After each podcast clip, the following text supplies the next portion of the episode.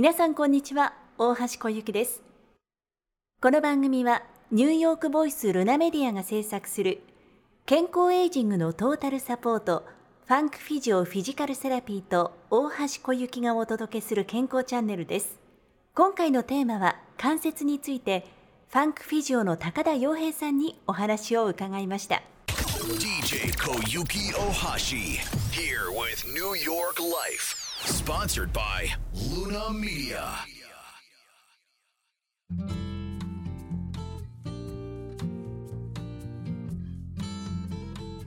さてここからはですね健康エイジングのトータルサポートファンクフィジオフィジカルセラピーそして大橋小雪がお届けする健康チャンネルのコーナーですこのコーナーは人と地球の健康のためにマンダ酵素またニューヨークで暮らす生活情報ニューヨーク便利帳の提供でお送りします。ということで今週は代表の高田洋平さんにお越しいただいています。洋平さんよろしくお願いします。よろしくお願いします。さて今週どんなお話でしょうか？えー今週はですね、えーはい。ちょっとニューヨークも寒くなってきたかなと思うんですね。今ね。はい。やっぱね、朝冷えてきましたし、うちのアパートとかも暖房が入ってきて、やはり朝方ね、冷えたりとか、夜ちょっと寒くなってきたなっていう感じがすると思うんですけれども、まあ、こうしてね、寒くなってくると、必ず出てくるのが、やはりこう関節の痛みとか、ちょっと節々の痛みとかね、はい。体が硬いよとかいう症状をやっぱり訴える方多くなるんですよ。はいなので、まああのーどうしてもね、寒くなるとどうしても起きることなんですけれども、それをどうしたらいいのかっていうのをちょっとお話ししていこうかなと思っております。あわかりましたよろしくお願いしますよろしくお願いします。えーそれでですね、まあ、人間の体っていうのはやっぱりこうゴムみたいな組織なので、やっぱりさ寒くなってくると硬くなる、これ当然のことなんですよね。まあはいそれを硬くなったからなんとかしよう。でもちょっと遅いんですよね。なんで、できるだけこう体っていうのは、やはり柔らかく保っていることが大切。特に関節ですよね。指の関節だとか、肘の関節とか、肩の関節って、知らず知らずのうちにいつの間にかね、こう、あれ？動かなくなってるっていう方、意外と多いと思うんですよ。男女問わず、男女問わずですね。はい、えー結構ね、あのー患者さんとかでね、来られて、じゃあ、手手根管の、なんていうんですかね、こう、特に、なんていうんですか、えっと、テンドナイリスですか。手のね、あの、手根管心の症状とかで、あいや、なんか手が痛いんですとかね、えーあるんですけど、で、いや、痛いんですか。で、腱鞘炎なんですかねとかいう感じで見るんですけど、触ってるとね、やっぱこう指が全く動かなかったりとか、手首がもう全然動いてなかったりすることって多々あるんですよ。はいなんで根本的にじゃあ、そうしたね、えー、腱鞘炎なんですねっていう前に、もう関節の動きが止まっちゃってるので、まあ、どうしてもそういう、えーおなんていうか症状ですか、が起きやすくなってしまっている。でそうするとね、やっぱ寒くなると、もっともっと動かなくなるので、あなるほど。え寒うん、寒くなったから始まったんじゃなくて、多分その前からすごい症状があって、寒くなったから、なんかもっと動かなくなったから、なんか症状が出てきたという方っていうのは非常に多いのかなと思っております。はいなんで、えっとまあ、今回ですね、その関なん可動域が減ることによって起きやすい、まあ、関節炎なんか、えーとか、またさっき言った腱鞘炎なんかをどうやって防ぐかっていうことをね、お話ししたいなと思うんですねですよね。はいはい。で、あの特にね、あの寒くなるとお風呂入ったらいいよとか、体温めるとね、あのいいよってあるじゃないですか。それはまさしくそうなんですけど、やっぱりね、温めるだけだと一時的に温まった時だけね、こう組織が柔らかくなって、あ、なんかちょっと動いた気がする、なんかあの良くなった気がするんですけど、結局それが冷めちゃうとまた元に戻るんですよね、人間の組織っていうのは。はいそしてそれだけではやっぱりこう組織っていうのは柔らかくならない。うんうん、なので、えっとね、えー寒くなる前にですね、もうちょうど今ぐらいの時期から、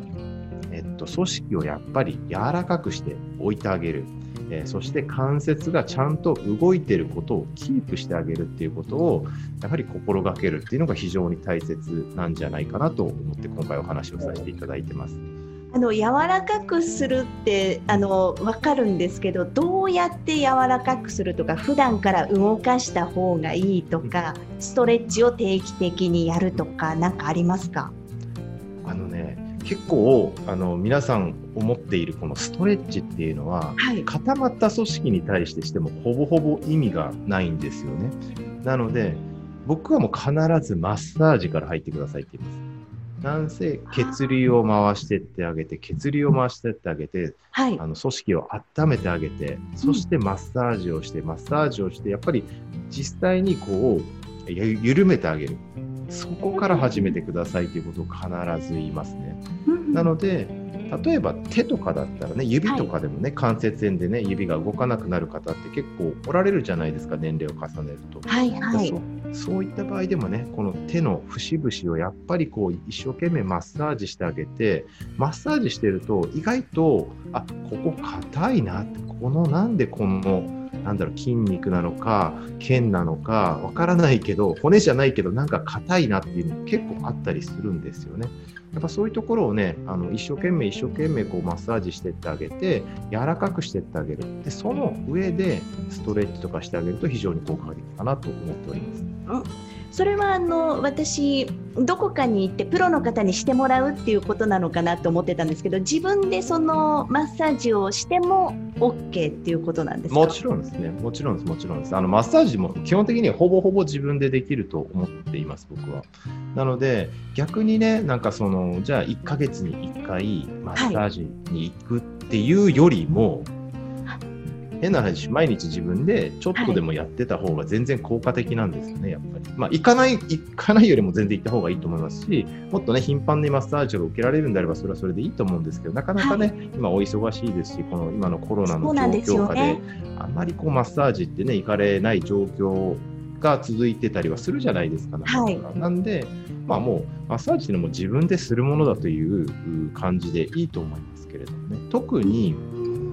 こう指とか肘とか、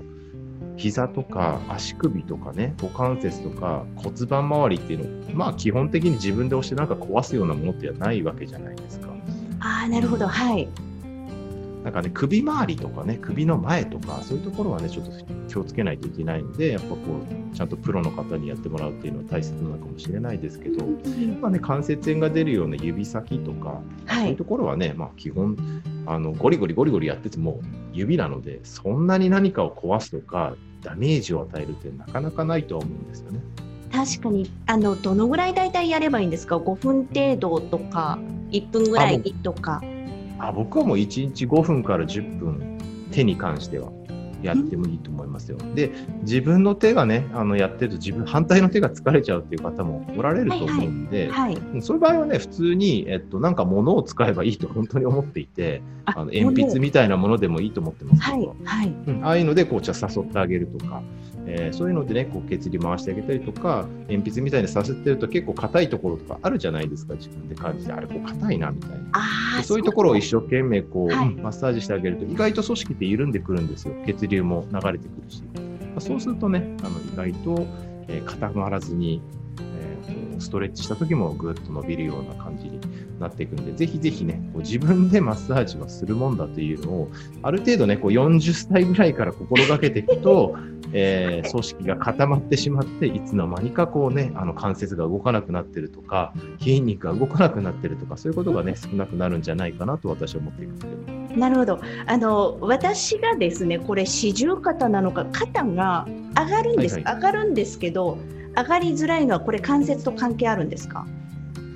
あの、えっと痛くはないんですけど前より後ろにあのー回すときに上がりづらいっていう、変わりづらいとか。うん。これそうです。そういうことですか？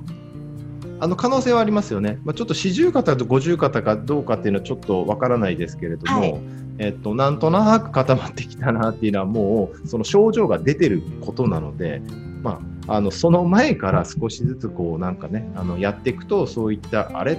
なんかいつの間にか動いてないよっていう状況は避けられるのかなと思うんですよね。何でもなってからじゃ遅いっていうことですよね。事前にやっといてっていう感じですよねきっとね。あもうぜひぜひですね、もう多分動かなくなってるってことはもう症 症状が症状がもう出て、えーはい結局それはもう痛みにつながるかつながらないかっていうところの瀬戸際じゃないですか。だからそこまで行ってしまうとね、もうかなり蓄積されてて、えーでもうそのなんていうか固まってしまって、はい。なんでもうちょっとこう動かなくなっているという状況なので、まあ、その前からやっぱりこうマネージメントをしていくと、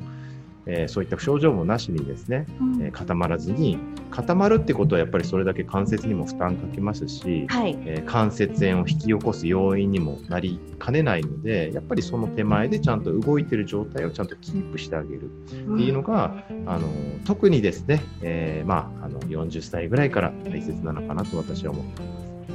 早め早めに特に冬になる直前のもう今からやっておくといい感じですね。その関節に関してはね。あもちろんですね。はい。はい。ぜひ皆さんちょっとやっていただければと思います。ということで今週はですね関節についてお話しいただきました。この時間は健康エイジングのトータルサポートファンクフィジオフィジカルセラピーそして大橋小雪の健康チャンネルお届けしました。今週の担当は高田洋平さんでした。ありがとうございました。ありがとうございました。